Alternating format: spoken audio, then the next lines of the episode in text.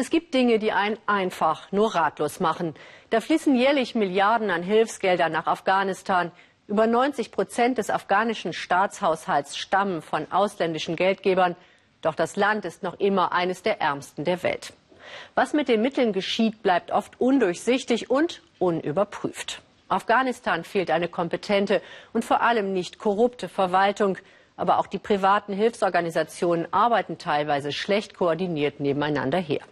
So herrscht trotz aller Mittel bittere Armut, selbst mitten in Kabul. Dorthin sind hunderte Familien vor den Taliban und dem Krieg gegen sie geflüchtet. Gabor Hallas über Familien, die nicht wissen, wie sie die nächste Nacht überstehen sollen.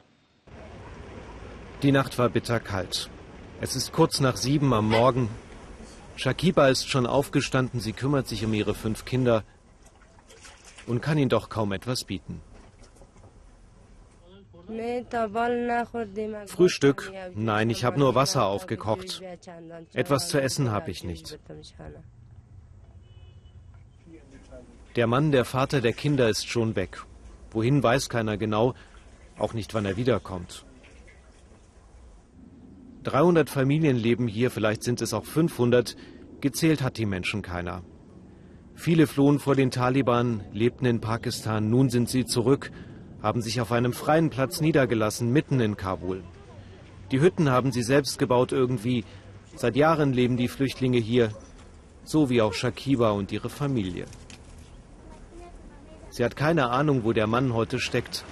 Sie muss es allein schaffen, macht sich auf den Weg, geht waschen in der Gegend. Ich muss arbeiten, damit meine Kinder was zu essen bekommen. Ich hoffe, es wird ein guter Tag und ich verdiene ein bisschen was.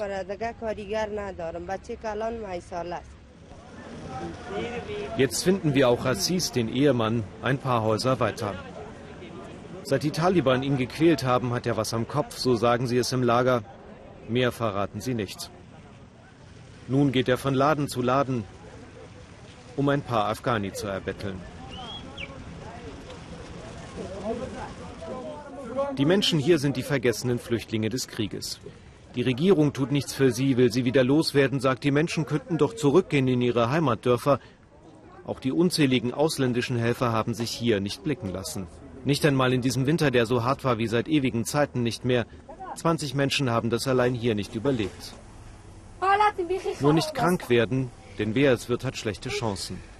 Ein Arzt kommt nicht hierher, es gibt ein paar Schmerztabletten. Das war es.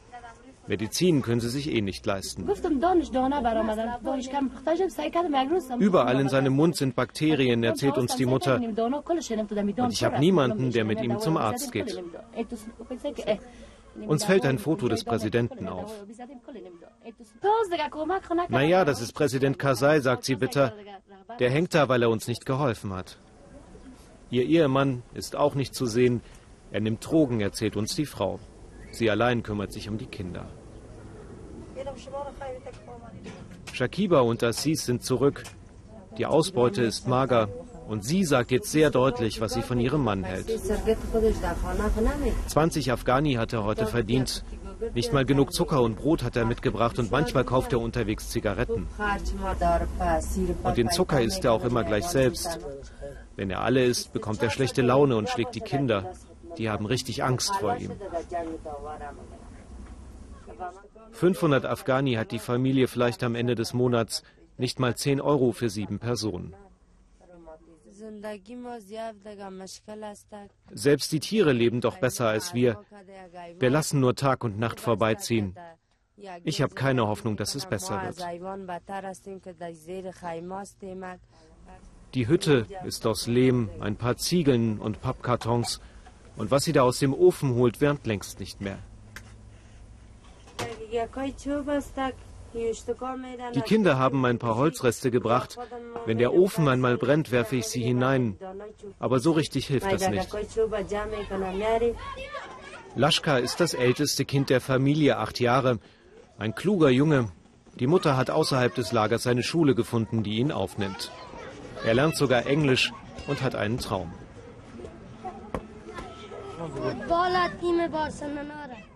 Fußball mag ich am liebsten. Ich bin ein großer Fan vom FC Barcelona. Die haben einfach ein tolles Team und ich wünsche mir Frieden, dann könnte ich wie die in Barcelona Fußball spielen. Wenn es so einfach wäre, es gibt ganz andere Sorgen. Dann tauchen für ein paar Minuten doch afghanische Helfer auf. 20 Decken haben sie mitgebracht für das gesamte Lager. Die Männer in den schicken Anzügen passen irgendwie nicht hierher.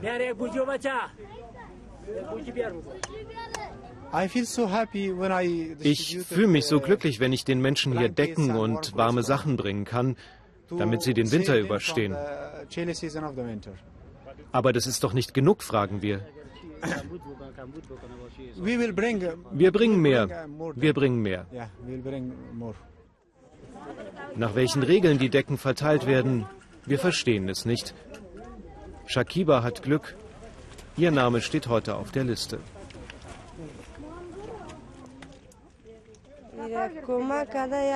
Eine Decke habe ich bekommen, aber es ist kalt, wie soll das reichen? Wir brauchen doch auch mehr als Decken. Endlich genug zu essen zum Beispiel. Die meisten bekommen wieder nichts. Auch Fasana steht am Rand, die Frau mit dem kranken Jungen. Sie hat auf eine Decke gehofft, nun geht sie mit leeren Händen. Niemand kümmert sich um uns, nicht Präsident Karzai und auch nicht andere Politiker. Da kommen Leute und verteilen Decken, mehr nicht. Ich habe genug von unserer Regierung, weil sie uns nicht hilft.